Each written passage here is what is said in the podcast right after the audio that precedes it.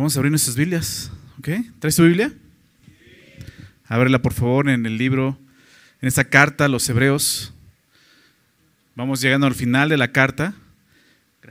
Y vamos a, a ver el capítulo 12, una porción eh, muy, muy interesante, muy conocida en la palabra de Dios, pero una porción en la que podemos aprender muchas cosas, ¿verdad? Acerca de, de nuestro Padre, nuestro Dios y Padre, ¿verdad? Y, vamos a ver eso el día de hoy en Hebreos capítulo 12, así que voy abriendo tu Biblia ahí. Vamos a, la semana pasada comenzamos el capítulo y vimos la introducción, la primera parte, digámoslo así, que eran los primeros dos versículos, ¿verdad? Y después, este, pues siguen los, los siguientes versículos. o sea, estamos en el versículo 3, ¿ok? ¿Ya estás ahí? Hebreos 12, 3. Me gustaría iniciar eh, leyéndolo y después oramos para comenzar el estudio. ¿Les parece? Dice así el verso 3 de Hebreos 12. Considerad aquel que sufrió tal contradicción de pecadores contra sí mismo, para que vuestro ánimo no se canse hasta desmayar, porque aún no habéis resistido hasta la sangre combatiendo contra el pecado. Y habéis ya olvidado la exhortación que como a hijos se os dirige diciendo, Hijo mío, no menosprecies la disciplina del Señor, ni desmayes cuando eres reprendido por Él, porque el Señor al que ama disciplina y azota a todo el que recibe por hijo. Si soportáis la disciplina, Dios os trata como a hijos, porque ¿qué hijo es aquel a quien el Padre no disciplina?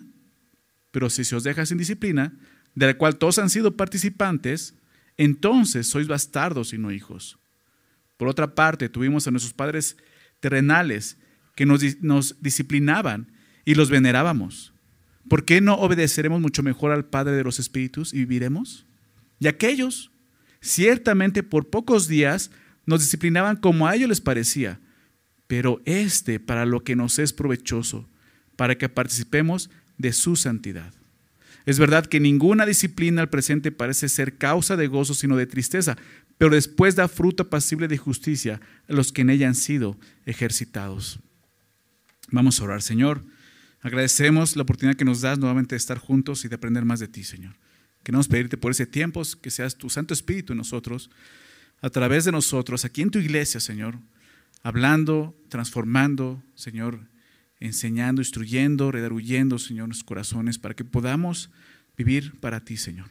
Guíanos en este estudio, Señor, queremos poner ese tiempo y nuestras vidas, Señor, en tus manos, sabiendo que tú quieres hacer esa obra, Señor, de transformación en nosotros. Así que, Señor, queremos aprovechar este tiempo, Señor y, eso, no queremos desaprovecharlo, queremos aprovecharlo para que tú cumplas tu propósito nosotros, Señor.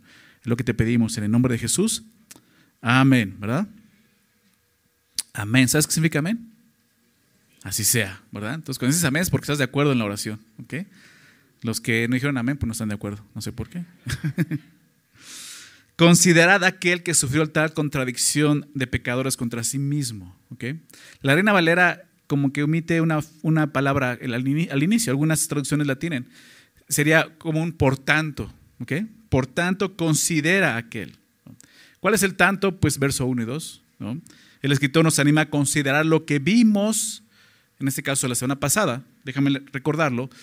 Por tanto, y viene otro por tanto, ¿no? ¿Por qué tanto? Vámonos al capítulo 11. No, no, ya, ya sabemos de dónde venimos, ¿verdad?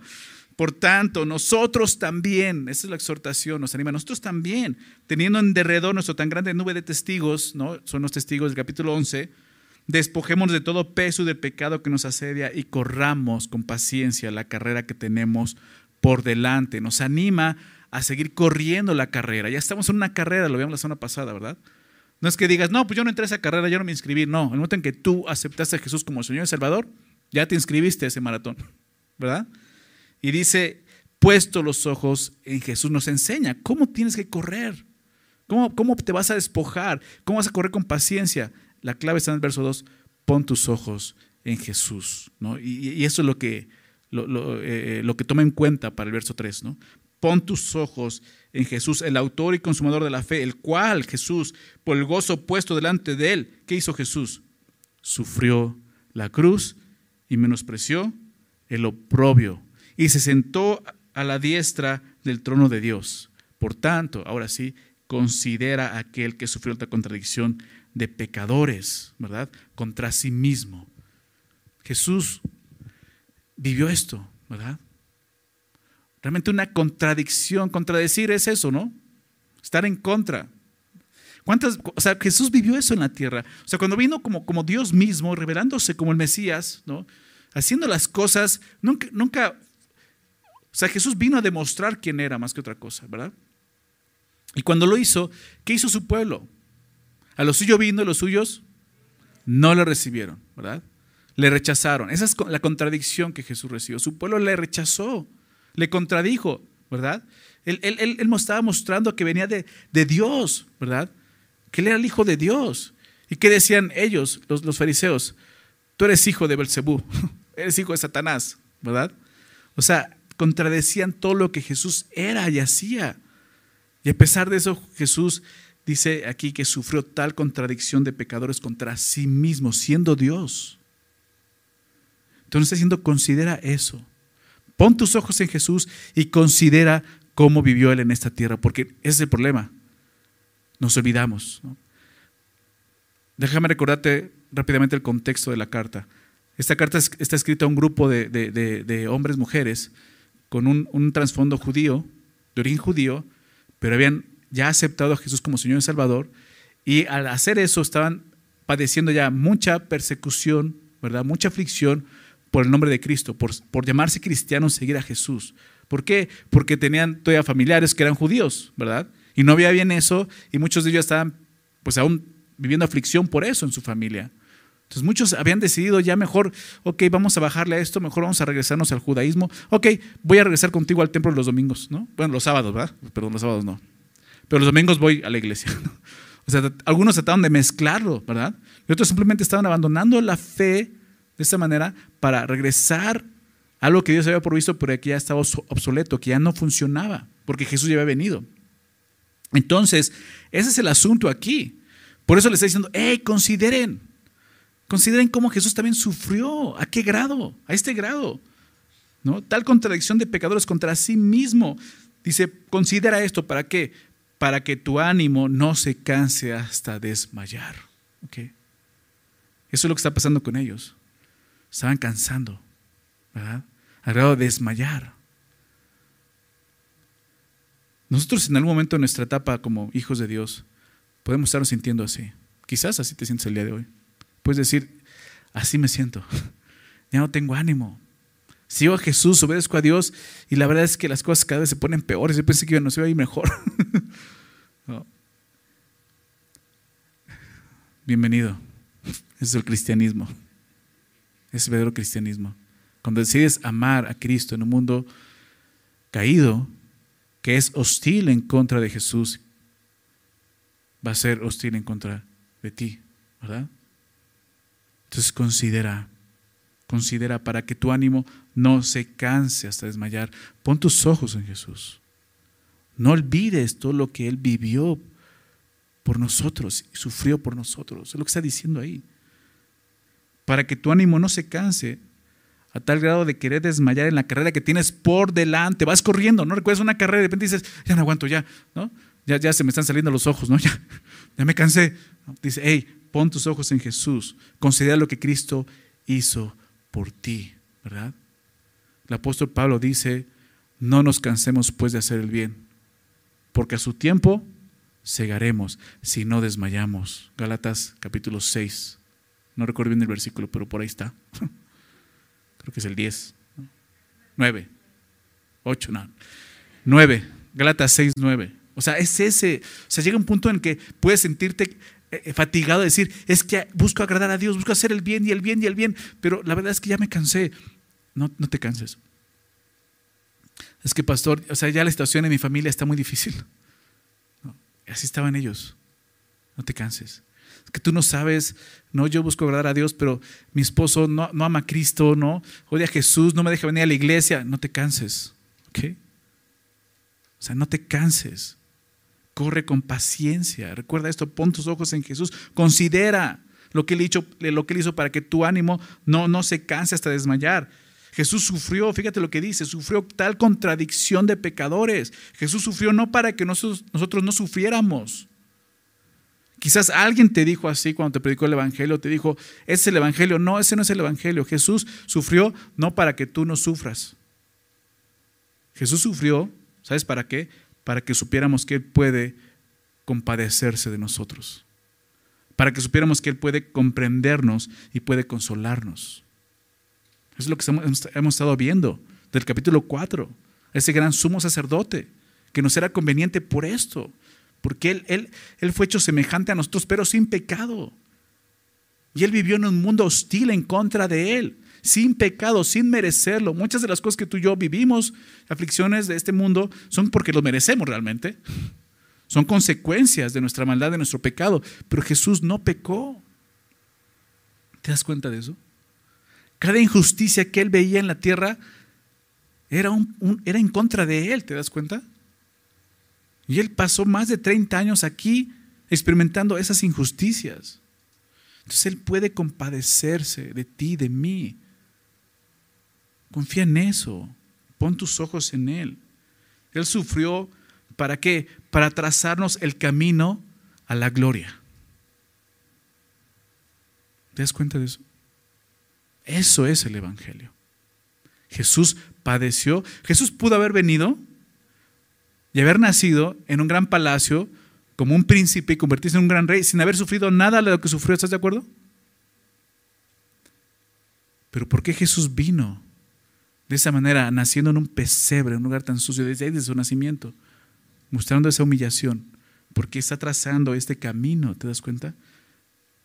El camino a la gloria, no de gloria. ¿Sí te das cuenta de la diferencia? el camino a la gloria, que aquí en la tierra es un camino muchas veces de aflicción y de sufrimiento. si pones tus ojos en Jesús, si consideras lo que él hizo, te das cuenta que así es. En Juan, en Juan 12, Jesús dijo, hablando de su aflicción, considerando su muerte, lo que iba a suceder unos días después, Jesús dice esto, el grano de, de trigo si no cae al suelo y muere, no va a llevar fruto. ¿Te das cuenta lo que significa eso? La aflicción. Muchas veces para que haya un fruto, tiene que haber primeramente aflicción. ¿Y sabes por qué? ¿Por qué tiene que ser así? ¿Porque Dios es malo? ¿Porque Dios es injusto? No. ¿Sabes por qué? Porque somos pecadores. Y, que, y porque muchas veces en esa naturaleza lo que nos mueve es la aflicción y el dolor y el sufrimiento. Tristemente. ¿Verdad? Muchos de nosotros llegamos a Jesús así a través del dolor, el sufrimiento en esta vida. ¿Recuerdas eso? Y pudiste experimentar esto exactamente. El fruto que Dios produjo en ti a través del dolor. Entonces, Jesús, si pones tus ojos en Jesús y consideras lo que Él hizo, vas a, vas a ver esto. ¿Qué, ¿Qué vas a considerar? Su sufrimiento, no su gloria. Aquí habla de eso, su sufrimiento. un hombre que sabía bien esto y conocía bien esto era el apóstol Pablo. ¿Estás de acuerdo? Déjame citarte Romanos 8, 17, un versículo muy conocido, y aquí vamos a ver esto. Romanos 8, 17. Dice, y si hijos, o sea, empieza a hablar eso, si eres guiado por el Espíritu de, Dios, eres hijo de Dios, ¿no? Y ahorita vamos a ver lo que es un hijo de Dios. Pero fíjate lo que dice, porque nos encanta decir que somos hijos de Dios y nos jactamos de ser hijos de Dios y muchos usan el término soy príncipe porque soy hijo de Dios, hijo del rey, etcétera, como si la gloria estuviera en esa tierra. No es así. Ve cómo trataron al unigénito del Padre. Lo crucificaron en la cruz. Ve lo que dice, y si hijos, también herederos, herederos de Dios, y dices, ahí está, ahí está, está, sí, pero fíjate lo que dice. Y herederos con Cristo, sí, una cláusula, una condición, como lo quieras ver, si es que padecemos juntamente con quién? Con Él, con Jesús. ¿Para qué entonces? Para que juntamente con Él seamos glorificados. No pain, no gain, ¿recuerdas? Sin aflicción no hay gloria. Aquí lo estamos viendo si es que padecemos juntamente con Él, para que juntamente con Él seamos glorificados. El sufrimiento, hermanos, familia, el sufrimiento es una herramienta en las manos de Dios. ¿Sabías eso?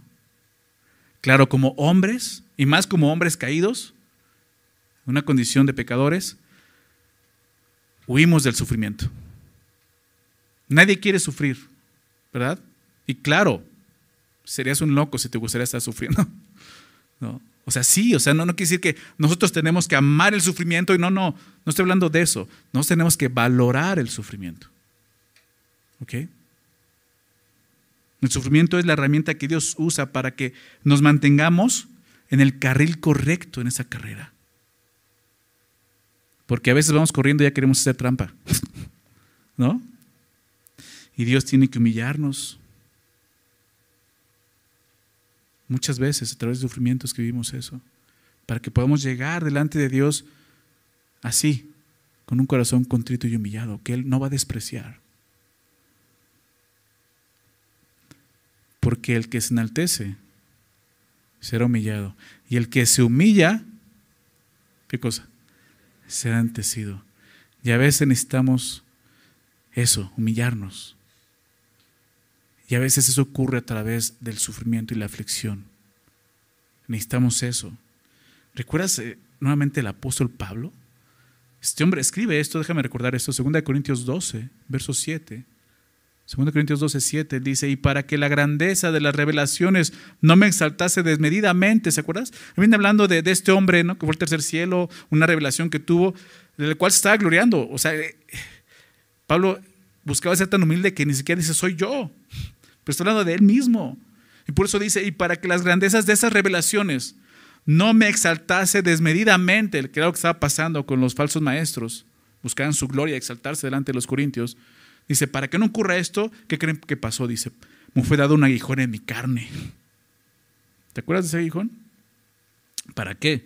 Dice un mensajero de Satanás, para que me abofete, para que de vez en cuando me dé unas cachetadas buenas. ¿Para qué? Dice, para que no me enaltezca sobremanera, mantengo humillado. Es el sufrimiento del apóstol Pablo. No sabemos exactamente cuál era ese aguijón, pero está hablando de eso. Dios permitía sufrimiento en su vida. ¿Verdad? Un hombre que caminó con el Señor de esta manera, pero caminó como puestos los ojos en Jesús, considerando día a día la aflicción de Cristo. Verso 4. Dice, ¿por qué? Dice, porque aún, aún no haber resistido hasta la sangre. aún no han llegado hasta ahí. Okay. Estos, esos eh, eh, hebreos habían padecido, lo vimos en el capítulo 10. Se han vivido aflicciones, despojos, cárceles. Pero no han llegado hasta la sangre, es lo que está diciendo. Aún pueden llegar, quizás muchos de ellos llegaron hasta la sangre, o sea, hasta la muerte, dar su vida realmente, como muchos de los, bueno, todos los apóstoles o muchos mártires de la iglesia primitiva, aún de la iglesia en nuestro tiempo, el día de hoy, por Cristo. Pero si ustedes aún no haber resistido hasta la sangre combatiendo contra el pecado, y la segunda parte es la que realmente vemos combatiendo contra el pecado. No hemos resistido de esta manera como Jesús lo hizo. ¿Verdad? Lo que Jesús hizo y nadie más ha hecho, nadie más ha enfrentado el pecado de la manera que Jesús lo hizo. ¿Te das cuenta de eso? Por tanto, si tú pones tus ojos en Jesús y consideras lo que Él hizo realmente y meditas en lo que Él hizo en la cruz, lo que Él vivió, lo que Él sufrió, lo que Él padeció, esto te va, te va a dar ánimo en esta carrera. Porque para empezar, tú no has padecido y has sufrido lo que Él sufrió, como vemos aquí. ¿Verdad? Nadie más ha enfrentado el pecado de manera que Jesús lo hizo. Todos nosotros, todos nosotros en nuestra condición de pecadores, ahora como creyentes, de alguna manera combatimos contra el pecado, ¿verdad? Luchamos para despojarnos de él, lo que dice en el verso 1, pero no como Jesús lo hizo, resistiendo hasta la sangre. El combate que Jesús experimentó es muy interesante. Recuerdo cuando eh, estudiamos estos Marcos. No, no fue exactamente en la cruz. Ahí se culminó, pero no fue en la cruz. ¿Sabes dónde fue? En Getsemaní. ¿Recuerdas ese lugar donde Jesús oró? Donde Jesús oró tres veces al Padre y le dijo, Padre, sé que todas las cosas son posibles para ti. No dude eso, todo es posible para ti aparte de mí esta copa. ¿Qué estaba diciendo? Aparte de mí este sufrimiento. Aparte de mí, la copa representa la ira de Dios. En la Biblia representa, es un símbolo de la ira de Dios. Y dice, aparte de mí, esto, lo que voy a padecer, tu ira sobre mí. Más que los clavos, más que el oprobio mismo, más que la vergüenza, más que los azotes, fue cargar con la justa ira de Dios sobre sí mismo, pagando el precio de nuestros pecados. ¿Te das cuenta? Y la aflicción de Jesús fue tan fuerte en ese momento. Si conoces la historia en Getsemaní, que Jesús sudó como gotas de sangre, ¿recuerdas? Hasta la sangre. Ahí fue donde Jesús realmente tuvo la victoria. Ahí es donde ganó el combate entre agradarse a sí mismo o agradar al Padre. Ahí fue donde Él confirmó su decisión de sufrir la cruz, porque en la eternidad, antes de venir, Él dijo, yo voy a rescatarlos. Sí, yo voy a morir por ellos en la cruz. Pero ya estando aquí, ya estando aquí, lo vio como es. Claro, yo no dudo que ya supiera ya, pero aquí ya lo vivió, ya lo experimentó, ¿te das cuenta? A veces decimos esto, ok, ¿no? Estás pasando por una aflicción y alguien te dice, no, pues no te comprendo lo que estás viendo. Y dices, ¿ya lo viste? No, entonces no lo comprendes, ¿verdad? Tú no estás en mis zapatos. Bueno, Jesús se puso en nuestros zapatos, es lo que está diciendo. ¿Te das cuenta? O sea, él, él puede compadecerse porque ya estuvo en este mundo experimentando cosas que quizás tú y yo nunca experimentaremos. ¿Sí lo ves? Más que poner tus ojos en esta gran nube de testigos, es pon tus ojos en Jesús. En Getsemaní, ahí fue donde él confirmó su decisión de sufrir la cruz, como te decía. Menospreciando lo propio, pero sobre todo resistiendo hasta la sangre. En la cruz, Jesús no solo decidió ser maltratado, no solo decidió ser clavado, avergonzado, en la cruz Jesús decidió llevar sobre él toda la ira de Dios provocada por nuestra maldad. En la cruz Jesús bebió la copa de la ira del Padre por nosotros y eso nadie más lo ha vivido. ¿Estás de acuerdo? Así, o sea, considera lo que él hizo. Verso 5. Nos dice así. ¿Y habéis ya olvidado la exhortación que como a hijos se os dirige diciendo, Hijo mío, no menosprecies la disciplina del Señor, ni desmayes cuando eres reprendido por Él, porque el Señor al que ama disciplina y azota a todo el que recibe por hijo. El verso 4 dijo, porque no ha resistido hasta la sangre combatiendo contra el pecado. Se considera lo que, lo que ha hecho, porque tú no has hecho lo que ha hecho. Y no solo esto, ya has olvidado algo. Verso 5, la exhortación que como hijo se os dirige. Sea, hay una exhortación en la palabra de Dios. El, escritor va a citar proverbios, ahorita lo vamos a ver, pero hay una exhortación de la que está hablando y habla de esto, la exhortación que como a quiénes, como a hijos. Se os dirige, es importante esto. Esta es una exhortación de un padre hacia su hijo. ¿Te das cuenta? No es la exhortación de un Dios airado hacia el pecador. Es la exhortación de un padre a su hijo. Y esa es la exhortación diciendo, hijo mío, no menosprecies, no menosprecies la disciplina del Señor, ni desmayes cuando eres reprendido por Él. Es una cita del libro de, Proverbios. Quiero leerla, realmente es, eh, la barca también el verso 6. Y, la cita, si quieres la Proverbios 3, versículos 11 y 12. Seguramente tienes referencias en tu Biblia, está la referencia ahí. Proverbios, Proverbios 3, 11 eh, y 12 dice así, no menosprecies, hijo mío, el castigo de Jehová. Dices, wow, o sea, dice castigo, ¿no? Ahorita vamos a ver a qué se refiere. Ni te fatigues, no desmayes de su corrección, porque Jehová al que ama, castiga, como el Padre al Hijo, a quien quiere. El Espíritu Santo, aquí en el libro de Hebreos, nos da la interpretación de este pasaje, ¿te das cuenta? Y nos dice que este castigo no, no es el castigo que comúnmente pensamos que es, sino más bien es una disciplina, ¿te das cuenta? El término griego, creo que es importante ver un par de cosas aquí. el término griego que se traduce como disciplina, porque es una palabra que va a aparecer en todo este capítulo, es el capítulo en el que más aparece la palabra disciplina, y es el capítulo que habla de disciplina, y si quieres entender la disciplina a la luz de la palabra de Dios, el capítulo de Hebreos 12 es importante que estudies. El término griego que se traduce como disciplina es paideia. ¿Has escuchado esa palabra? Hay un colegio que se llama así, ¿no? Paideia, ¿no? Paideia, más bien, se, se pronuncia así en griego. Y esta palabra se define como educación o entrenamiento, más como entrenamiento. Sea, la idea es eso, entrenar a alguien. Eso es la disciplina. Por implicación, dice el libro Strong, es una corrección disciplinaria. Esa palabra paideia. Una corrección disciplinaria. El, déjame eh, citar esta, también esta, eh, este, esta referencia, ese significado del diccionario Vine, diccionario del griego bíblico. Dice así, denota, esta palabra paideia, dice, denota la formación dada a un niño, ¿te das cuenta? Entrenamiento, la formación dada a un niño, incluyendo la instrucción y de ahí disciplina, corrección. Hay una instrucción.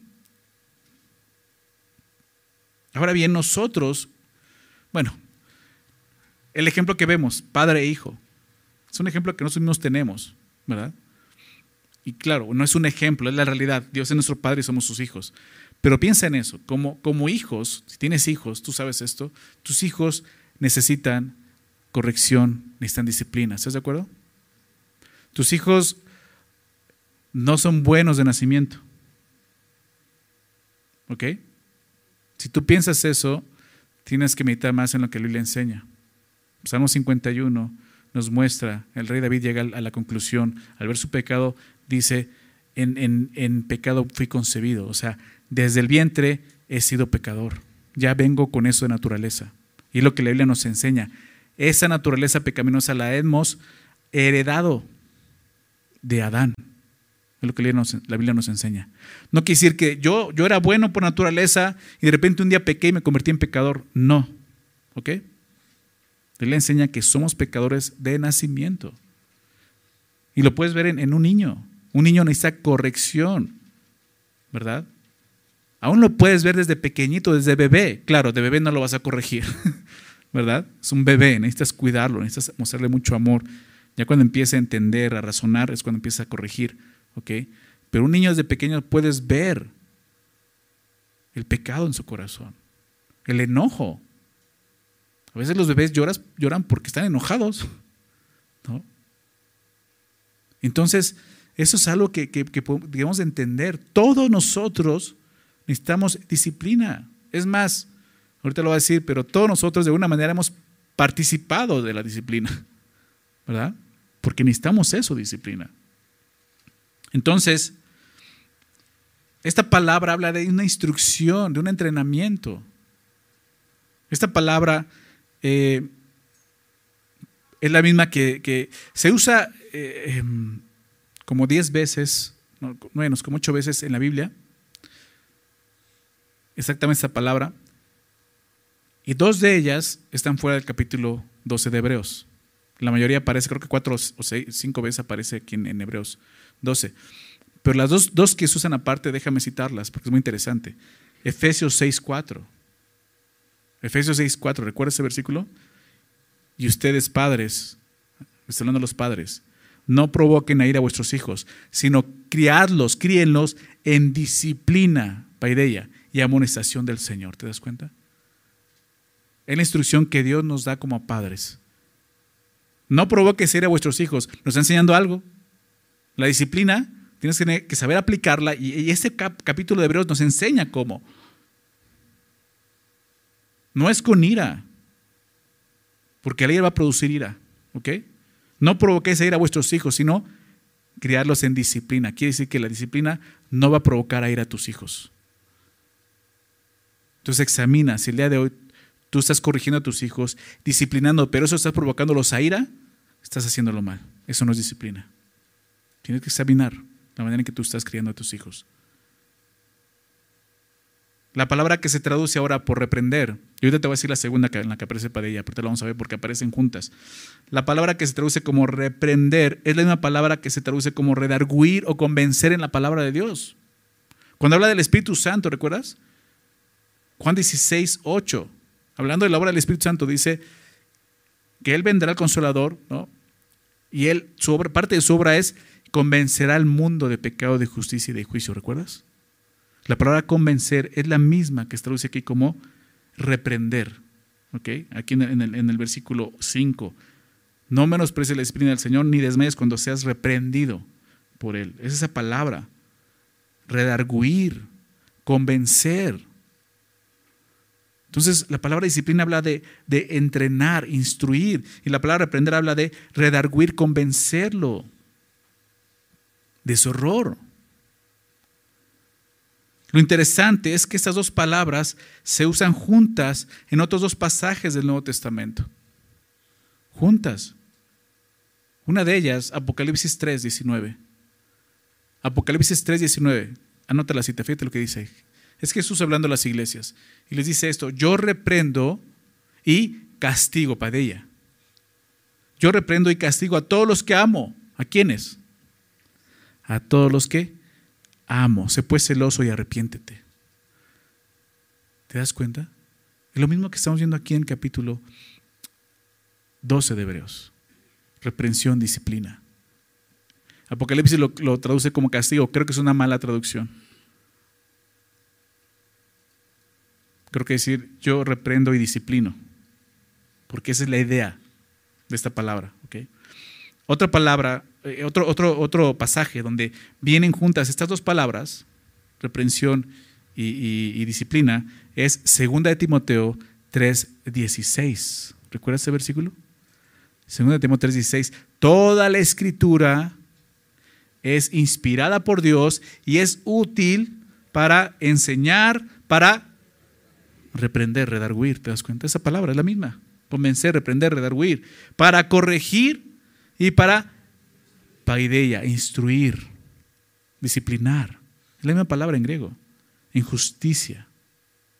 La Biblia, la palabra de Dios, tiene ese propósito. La aflicción, el sufrimiento, el dolor, las pruebas nos llevan a depender de la palabra de Dios, donde vamos a encontrar esto, la reprensión y la disciplina correcta para el momento. ¿Te das cuenta? Si tú estás pasando por aflicción y dolor en esta tierra, pero no estás poniendo tus ojos en Jesús, no estás considerando lo que Él hizo. No estás haciendo la palabra de Dios, estás dejando a un lado la disciplina de Dios, la instrucción y la corrección que Dios tiene para ti. Porque muchas veces el sufrimiento simplemente es lo que nos lleva a, voltear a Cristo. Y es que a veces pensamos, es que solamente buscamos a Dios cuando estamos pasando por pruebas y dolor. Pues sí, es la forma en que Dios llama nuestra atención muchas veces, porque si no, no volteamos a verlo, ¿verdad? Y puedes sentirte vergüenza y decir, no, es que yo no voy a estar buscando a Dios solamente cuando me va a llamar. O sea, el error no es ese, el error es que no lo buscas cuando te va bien. ¿Sí te das cuenta? O sea, muchas veces Dios usa la aflicción para llamar nuestra atención, ¿no? Lo vimos en un momento en jueces cuando hablábamos en el capítulo 11. ¿Recuerdas ese ciclo de los jueces? Dios tenía que traer, ellos se olvidaban de Dios y Dios tenía que traer una aflicción a través de un pueblo que venía a oprimirlos y entonces clamaban a Dios y Dios entonces respondía. A través de la aflicción y el dolor. Pero si, si pasamos por las pruebas, pero no estamos poniendo los ojos en Jesús, abriendo la Biblia, buscándolo en su palabra, estamos desechando precisamente lo que Dios quiere hacer. Enseñar, redarguir, corregir y disciplinar en justicia. A fin, fíjate lo que dice el verso 17, ¿recuerdas? A fin de que el hombre, el hombre y la mujer de Dios sea perfecto enteramente preparado para toda buena obra. Dios te capacita, ¿te das cuenta? Eso es lo que es la disciplina. Te entrena, te capacita para lo que venga.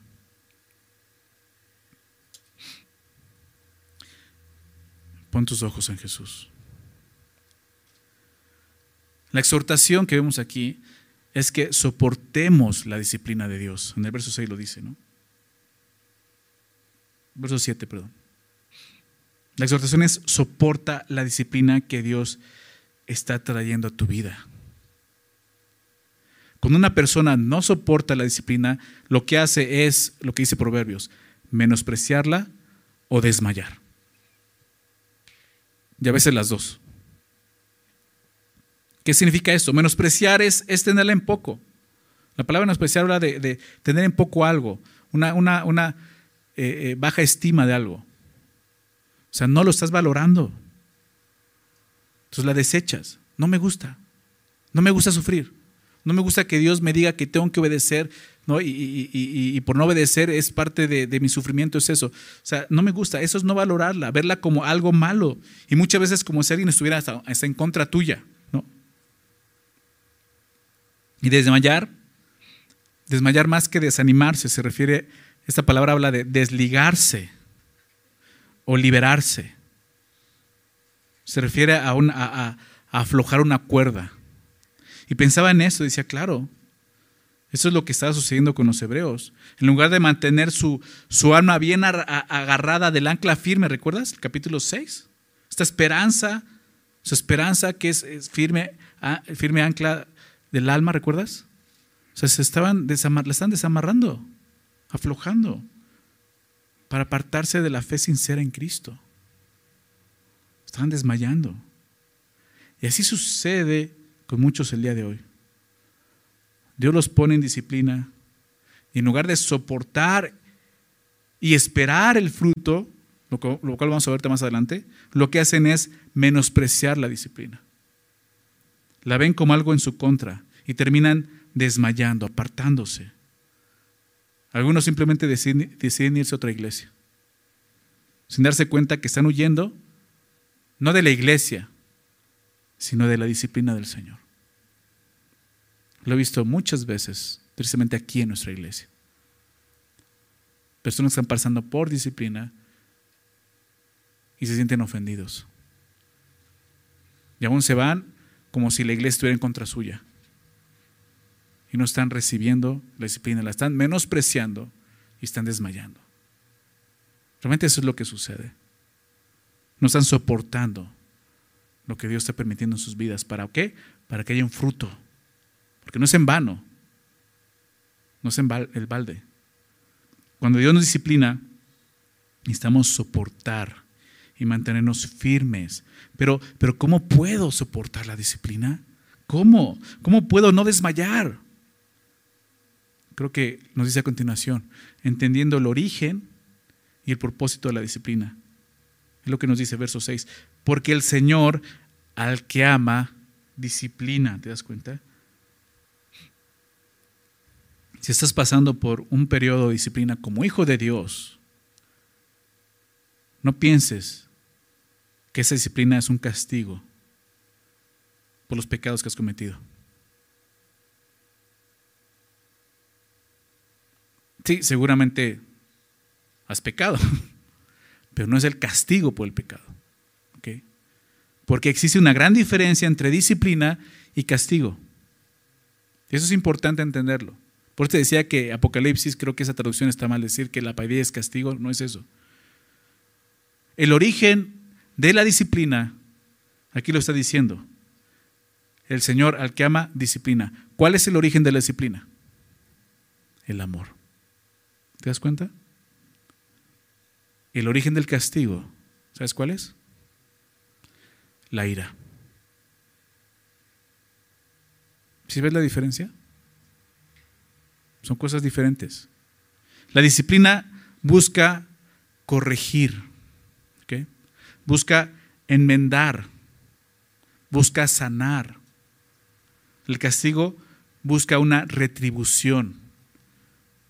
Es el pago de un delito. ¿Sí ves la diferencia? Disciplina no es castigo. Castigo no es disciplina. aun cuando Dios te disciplina, es porque te ama. No es un castigo. A veces la iglesia tiene esa imagen totalmente confusa acerca de la disciplina. No, es que me pusieron en disciplina porque, pues, así como si fuera un castigo. O sea, no, te pusieron en disciplina porque necesitas disciplina porque Dios te ama, no es porque no te quieren, es porque Dios te ama. ¿Se dan cuenta? Piensa en eso. Considera a Jesús, considera su sufrimiento. Entiende el Evangelio, entiende lo que Él hizo. En la cruz, al cargar con nuestros pecados, Jesús sufrió toda la justa ira de Dios. O sea, ¿qué vivió? ¿Qué, qué llevó Jesús en la cruz? El castigo de nuestra maldad lo llevó al tomar nuestro lugar, ¿te das cuenta? Ahí sí hubo un castigo. Nosotros no hemos, no hemos llegado a ese punto de lo que está diciendo. Considéralo, Él sí llegó a eso sin merecerlo. Porque en Él no se dio pecado. Él llevó nuestro castigo. Déjame recordar estos versículos. Isaías 53. Si quieres acompañarme, Isaías 53. ¿Recuerda este pasaje de Isaías? Si quieres, si quieres considerar a Jesús, su sufrimiento y aflicción, tienes que leer Isaías 53. Es una profecía. Ni siquiera es algo que ya ocurrió, como fue escrito, es algo que iba a ocurrir. Pero ve el Espíritu Santo lo que estaba escribiendo a través del profeta Isaías aquí. Y los judíos el día de hoy no entienden de quién está hablando.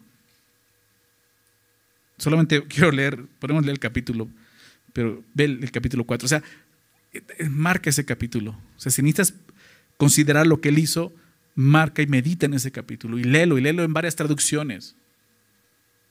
Y vas a ver a qué se refiere. Verso 4.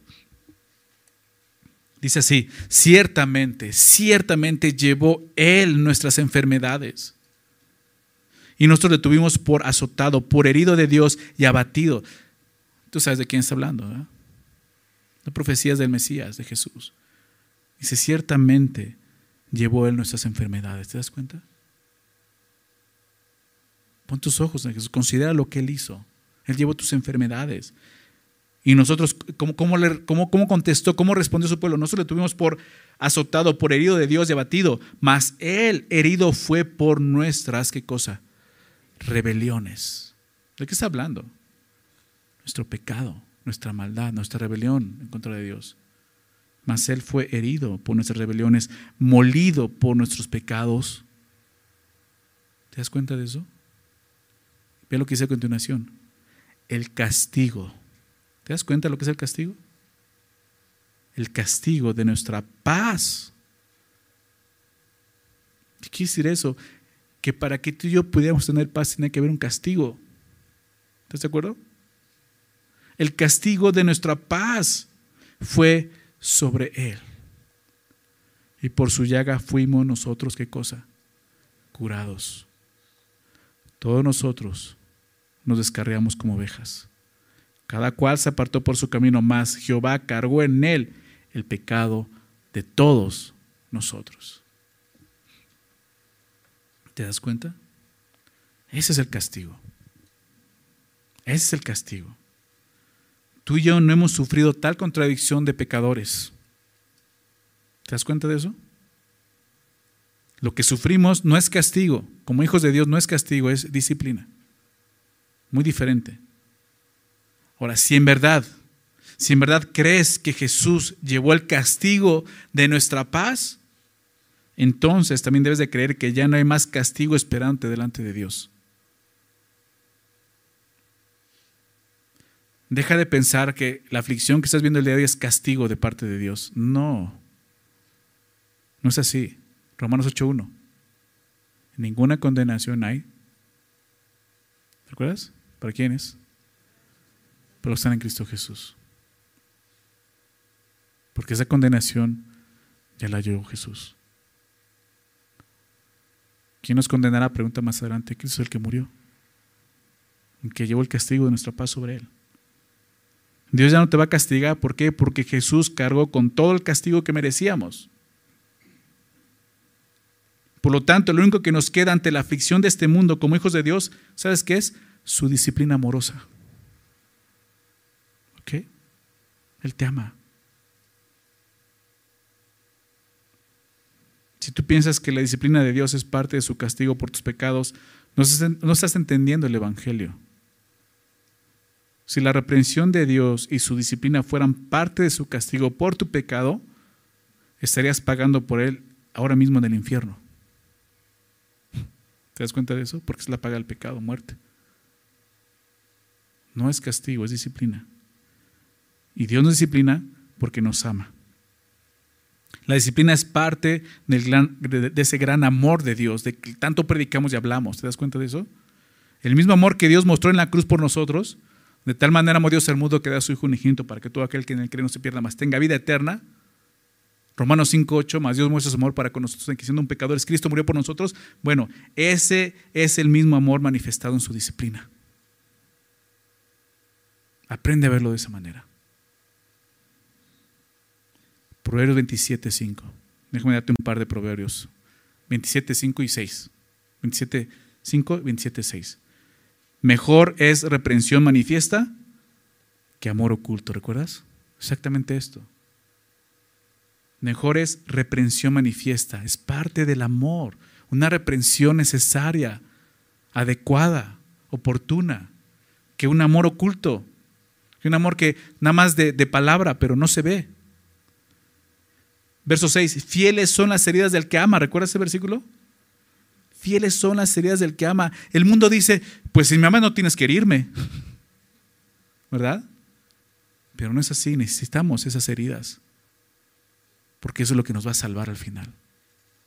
Fieles son las heridas del que ama, pero inoportunos los besos del que aborrece. O sea, un amor hipócrita. El amor a veces se nota de esta manera a través de la disciplina. Entonces, regresando a Hebreos, dice esto. Porque el Señor al que ama disciplina y dice, y azota a todo el que recibe por hijo. Dices, ay, eso de azote se oye feo. azota a todo el que recibe por hijo. Bueno, la disciplina de Dios es una evidencia de que somos sus hijos, dice aquí. Azota a quienes? A todo el que recibe por qué. O sea, ¿te jactas de ser hijo de Dios? Aquí lo vemos. La disciplina es una evidencia de que eres su hijo. El hecho de que, de que Dios te discipline es porque es su hijo. Pero este pasaje de, de, Proverbios 3, 11 y 12, lo leí hace un rato, es un poco diferente en esa, en esta parte del último del versículo 12. Esta parte dice, ah, en Hebreos dice, y azota todo el que recibe por hijo. Pero, Proverbios dice, porque Jehová al que ama castiga, dice, como el padre al hijo a quien quiere. Dices, oye, suena muy diferente eso. Tenemos que recordar que, el escritor de Hebreos, como ha citado muchas citas del Antiguo Testamento, ha ocupado esta traducción de la Septuaginta, ¿recuerdas? Que es la traducción del hebreo al griego, que usaba en el tiempo de Jesús. Es una traducción de griego. En algún momento algunos han dicho que como en el hebreo no hay vocales, a la hora de traducirlo lo tradujeron de esta manera. Pero el sentido principal es esto. Dios nos ha recibido como sus hijos. Aún la disciplina muestra eso. Eres un hijo de Dios. Fíjate lo que dice el verso 7. Si soportáis la disciplina, Dios os trata como, como hijos. Porque ¿qué hijo es aquel a quien el Padre no, disciplina? Pero si se os deja sin disciplina de la cual todos han sido participantes, entonces soy bastardo y no hijos. ¿Se dan cuenta? Ahora nos explica esto. Si soportas la disciplina, Dios te trata como hijos. Lo que tenemos que hacer con la disciplina es esto, soportarla, no menospreciarla, soportarla, aguantar con paciencia. ¿A qué te, suena eso? Verso 1, corramos con paciencia la carrera que tenemos por delante. ¿Hasta cuándo? Hasta que Dios cumpla su propósito en la disciplina. Soportar hasta ese momento. La palabra soportar significa mantenerse bajo, muy similar a la paciencia en el verso 1 pero también se traduce en este mismo pasaje en dos ocasiones, muy interesante, como sufrir. Verso 2. Puesto los ojos en Jesús, el autor y consumador de la fe, el cual por el gozo puesto delante de él, sufrió. Es la misma palabra que se traduce como, como soportar en el verso 7. Es la misma palabra en griego. Si tú buscas en el griego vas a encontrar que es la misma palabra, sufrir. Y más adelante en el verso 3, considera aquel que sufrió la misma palabra. Dice, si sufres la disciplina, si soportas la disciplina. Entonces, el lector tiene esto en mente, quiere que, que pensemos así. Si Jesús sufrió el castigo, no, no, la disciplina, el castigo de nuestros pecados en la cruz, entonces nosotros podemos sufrir también, ¿qué cosa? Esa corrección amorosa de la disciplina de Dios.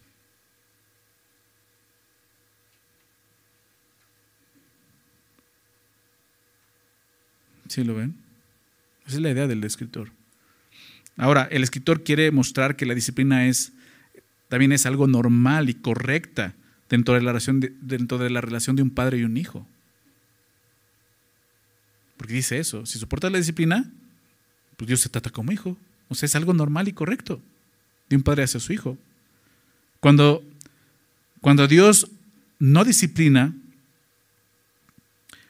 no está mostrando su amor, el amor de un padre hacia su hijo. En la disciplina, el trato de Dios no es el de un juez hacia un delincuente, es el de un padre hacia su hijo, ¿sí lo ves?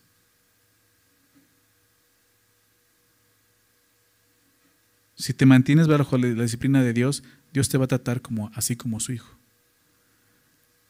Por eso dice, ¿por qué hace esta pregunta? ¿Qué hijo es a quien, aquel a quien el padre no disciplina? ¿Cuál es la respuesta? Bueno, lo hace a continuación, pero pues no es hijo. ¿Qué hijo es aquel a quien el padre no disciplina? Y aquí hay algo importante que debemos entender, sobre todo los que hemos sido llamados de parte de Dios a ser padres.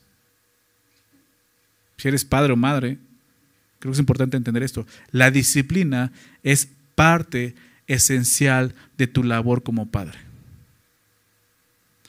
Si tú dejas sin disciplina a tu hijo, simplemente no lo estás tratando como a tu hijo. ¿Sí te das cuenta? ¿Por qué, ¿Por qué digo esto? Es un paréntesis. Yo sé que el contexto no está hablando exactamente de esto, pero vemos todos los principios para poder eh, ejercer una paternidad bíblica. ¿Ok? Porque es, Dios el Padre tratándonos como, como hijos. Y aprendemos cómo. Pero es importante entender esto. Como padres, los que son padres, aún si no eres padre y Dios algún día te va a llamar a ser padre, tienes que entender esto. ¿Por qué? Porque el pensamiento de este mundo y su ideología ha llegado al punto de esto. No disciplines. No corrijas.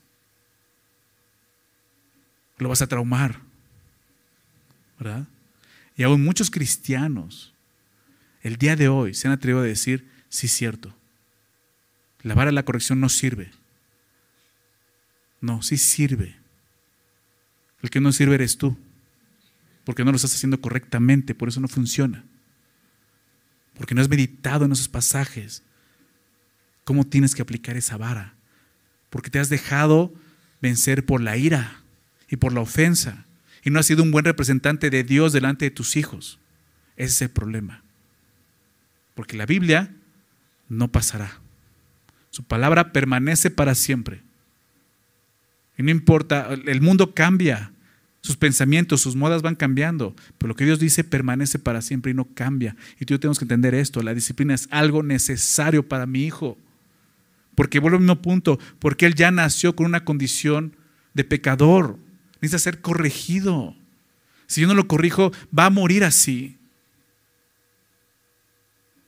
Deja de estar creyendo y amoldándote a este mundo, a sus pensamientos, ideologías. Deja de estar pensando que la disciplina es algo malo, es algo bueno, pero tienes que aprender del Padre amoroso cómo la ejecuta, cómo lo hace, para que tú lo puedas hacer con, con esa misma gracia y amor hacia tus hijos y puedan, puedan sentir ese amor en la corrección, no un castigo, ¿me explico? Recuerda, la disciplina no es castigo, es parte de tu amor hacia tu hijo. Eso es lo que vemos aquí. Y quizás por eso sigues viendo la disciplina de Dios como un castigo, no estás entendiendo el Evangelio. Pon tus ojos en Jesús, considera lo que Él hizo en la cruz por ti. Entiende mejor el Evangelio. Medita, estudia la palabra. Fíjate lo que dice el verso 8. Pero si se os deja sin disciplina, de la cual todos han sido participantes, entonces sois bastardos y no hijos. Algo que nos dice aquí es que todos los que somos hijos, en algún momento de nuestra vida, como hijos de Dios, experimentaremos su disciplina. ¿Te das cuenta? De la cual todos han sido participantes. ¿Por qué? Porque hemos sido, aunque hemos sido justificados, tú y yo sabemos que no somos perfectos. Seguimos fallando. necesitamos seguir siendo corregidos, aún llegar al punto de disciplinados por Dios. Todos en algún momento Hemos pasado por eso, vamos a pasar por eso. Entonces tenemos que entender lo que es la disciplina del Señor. ¿Para qué? Para no desmayar. ¿Ok? ¿Qué sucede cuando a un hijo se le deja sin disciplina? Aquí lo dice. Pero si se los deja sin disciplina, entonces son bastardos y no hijos. ¿Te das cuenta? Esa palabra es fuerte. ¿eh? Bastardo. Está en la Biblia. A Jesús llegaron a decirle eso. No literalmente, pero de una forma eh, implícita. Tú no tienes padre. Juan 8. Eres un bastardo. Bueno, aquí dice, entonces sois bastardos. ¿Te das cuenta? El mundo, la ideología, los pensamientos de este mundo quieren eso. Que trates a tus hijos como bastardos. No como hijo. La falta de disciplina por parte de un padre significa que estás tratando a su hijo como si fuera ilegítimo. Eso significa la palabra bastardo. Ilegítimo. Como si no fuera su hijo. Como si fuera un bastardo. No trates a tus hijos así. Verso 9. Dice ahora, por otra parte, por otra parte tuvimos a nuestros padres terrenales que nos disciplinaban y los venerábamos. ¿Por qué no obedeceremos mucho mejor al Padre de los Espíritus y viviremos? Y aquellos, nuestros padres terrenales, ciertamente por pocos días nos disciplinaban como a ellos les parecía. Yo sé que cuando eras niño dices, como que fue una eternidad. por pocos días. Pero este, el Padre de los Espíritus, para lo que nos es provechoso para que participemos de su santidad. Entonces, tuvimos a nuestros padres, o sea, el escritor dice, todos estos, o sea, todos, la mayoría de nosotros vivimos eso, a menos que hayas sido huérfano de nacimiento, o sea, tú experimentaste eso. Tuvimos a nuestros padres terrenales que nos disciplinaban y los venerábamos. Y sí, la mayoría de nosotros crecimos así, respetando a nuestros padres. El día de hoy, ¿te has dado cuenta que se ha perdido eso? ¿Por qué? Porque se ha dejado sin disciplina. Porque el mundo está diciendo, lo vas a maltratar, lo vas a traumar. El día de hoy hasta puede ser un delito. ¿Te das cuenta? ¿Por qué? Porque el hombre ha usado la disciplina de forma incorrecta, más como un castigo que como una disciplina. La disciplina, híjole, ahorita vamos a ver, tiene provecho, tiene provecho para tu hijo. Nosotros, muchos de nosotros crecimos así, realmente respetando a nuestros padres, dice esto. Tú los respetabas, los venerabas. Esa es la palabra venerar, respetar. Dice la pregunta, ¿por qué no? ¿Por qué no obedeces mucho mejor al Padre de los Espíritus y, vives? El Padre de los Espíritus es una referencia al Padre, a Dios. Entonces, si respetábamos de tal manera a nuestros padres terrenales que los obedecíamos, pues cuánto más no obedeceremos al Padre de los Espíritus y viviremos. ¿Te das cuenta? La verdad que está planteando aquí el escritor es que nosotros podemos obedecer a Dios. ¿Sí lo ves? Puedes. Porque en otro momento ya lo hiciste y soportaste la disciplina. ¿Cuánto más? Si, si soportas la disciplina de padres pecadores que cometieron muchos errores, ¿tú crees que no puedas soportar la disciplina de un padre amoroso que no falla? Y que es justo y que te ama y que no puedes dudar de eso?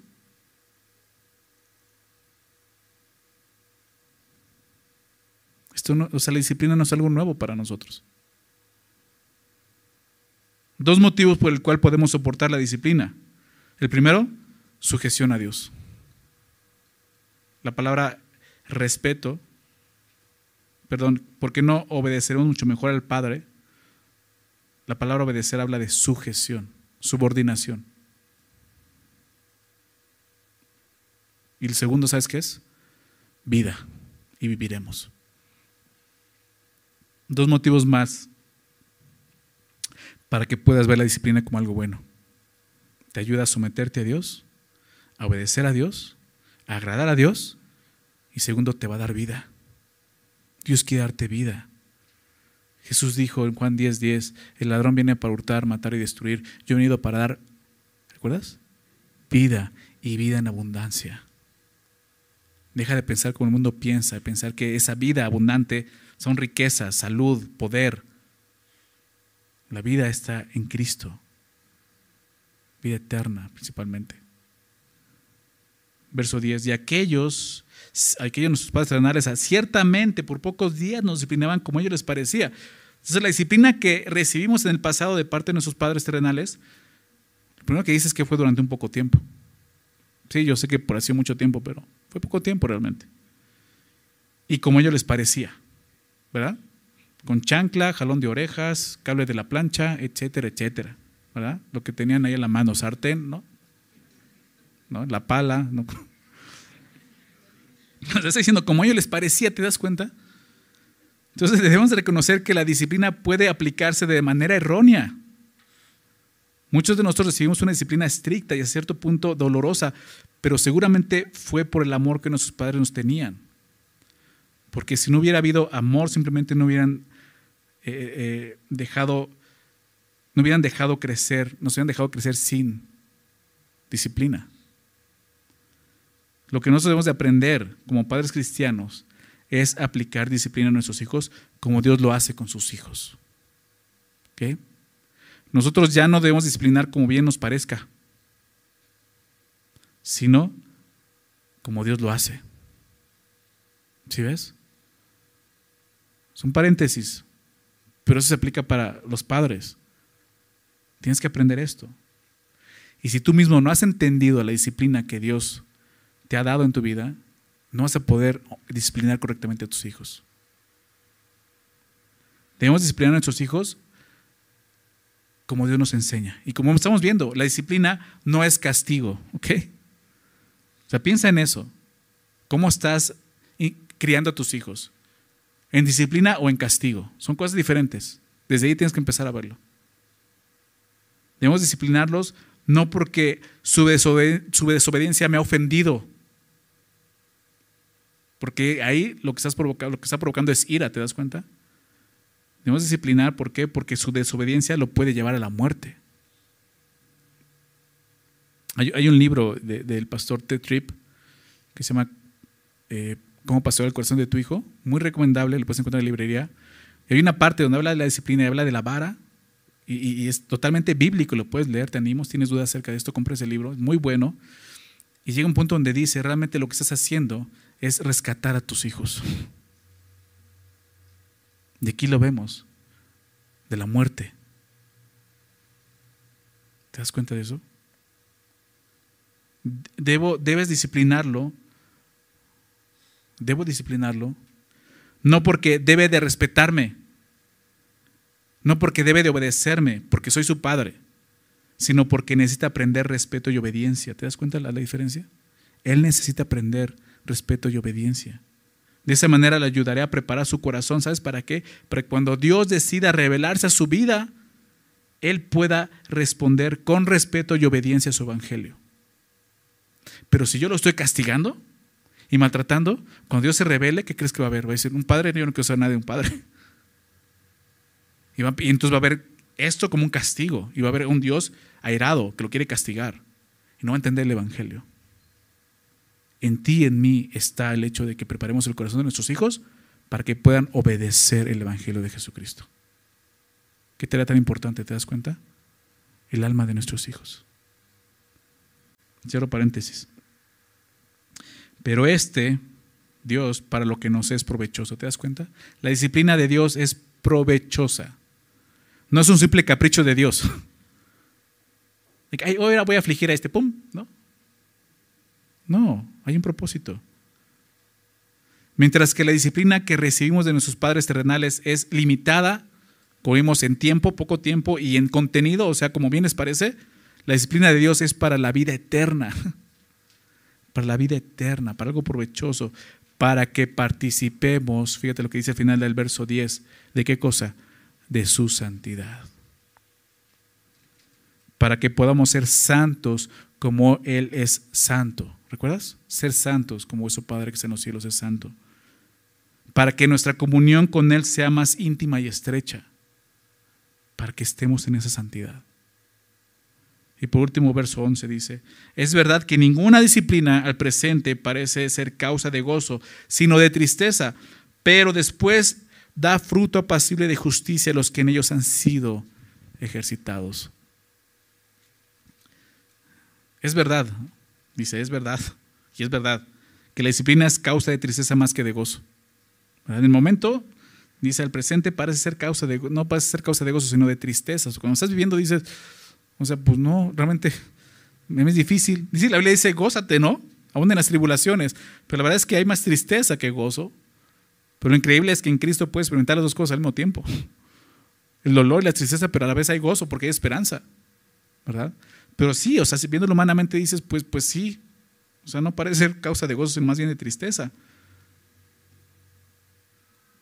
Pero la tristeza también tiene su labor en el ejercicio de la disciplina. La tristeza nos ayuda a entender que este mundo no es nuestro hogar, ¿te das cuenta? El dolor nos lleva a entender que este mundo no es mi casa. Hay un lugar donde ya no va a haber dolor, donde ya no va a haber lágrimas. Y es el lugar que nuestra, nuestra alma y nuestro corazón anhela. ¿Te das cuenta de eso? Si de alguna manera, si tú menosprecias la disciplina y desmayas, no se va a acabar el dolor. No piensas que se va a acabar el dolor. La afición de este mundo va a seguir. Estás perdiendo la oportunidad de poder ser un hijo de Dios en esta tierra. Dice al final, dice, pero después da fruto pasible de justicia a los que en ello han sido ejercitados. Y esto es parte de lo provechoso de la disciplina, un fruto apacible de justicia. ¿Qué quiere decir esto? Un fruto apacible habla de paz. Un fruto de paz un fruto de justicia, ¿te das cuenta? Me recordaba este pasaje a, Romanos 14, 17. Romanos 14, 17, el apóstol Pablo dice, porque el reino de los cielos no es comida ni bebida, ¿recuerdas? Sino qué cosa? Justicia, paz y gozo. Lo que menciona ese versículo. Gozo, paz, justicia, dice Pablo en el Espíritu Santo. Recuerda, es parte del reino. Dios quiere producir un fruto apacible, de paz, de justicia en sus hijos. Y esto ocurre cuando hemos sido ejercitados. ¿En qué cosa? En disciplina. La palabra ejercitados en griego es donde viene nuestra palabra gimnasio. ¿Has ido al gimnasio? Si alguna vez, o sea, sabemos a qué vas al gimnasio, ejercitarte, ¿verdad? A prepararte, a fortalecerte. Ese es el lenguaje que usa aquí. Dios quiere que nos ejercitemos, Él quiere ejercitarte, prepararte, capacitarte, fortalecerte para esta vida. Y a veces la disciplina es lo que Él usa. El escritor, por último, presenta la disciplina como parte de nuestro ejercicio espiritual. Es parte del ejercicio espiritual. Ejercítate para la piedad, le dice Pablo a Timoteo. Este, este, fruto del que habla aquí debe de ser evidente en la vida de todos sus hijos. Un fruto apacible de justicia, un fruto de paz, de justicia en su vida, vivir como Dios quiere que vivamos, ¿te das cuenta? Por eso es importante esto. Cuando este fruto no está presente en la vida de un hijo de Dios es porque se ha rehusado a soportar la disciplina. La disciplina de Dios. La ha menospreciado y ha huido de ella no han sido ejercitados, de manera que el fruto pasible de justicia no es evidente en sus vidas. Todos necesitamos esa disciplina, porque necesitamos este fruto.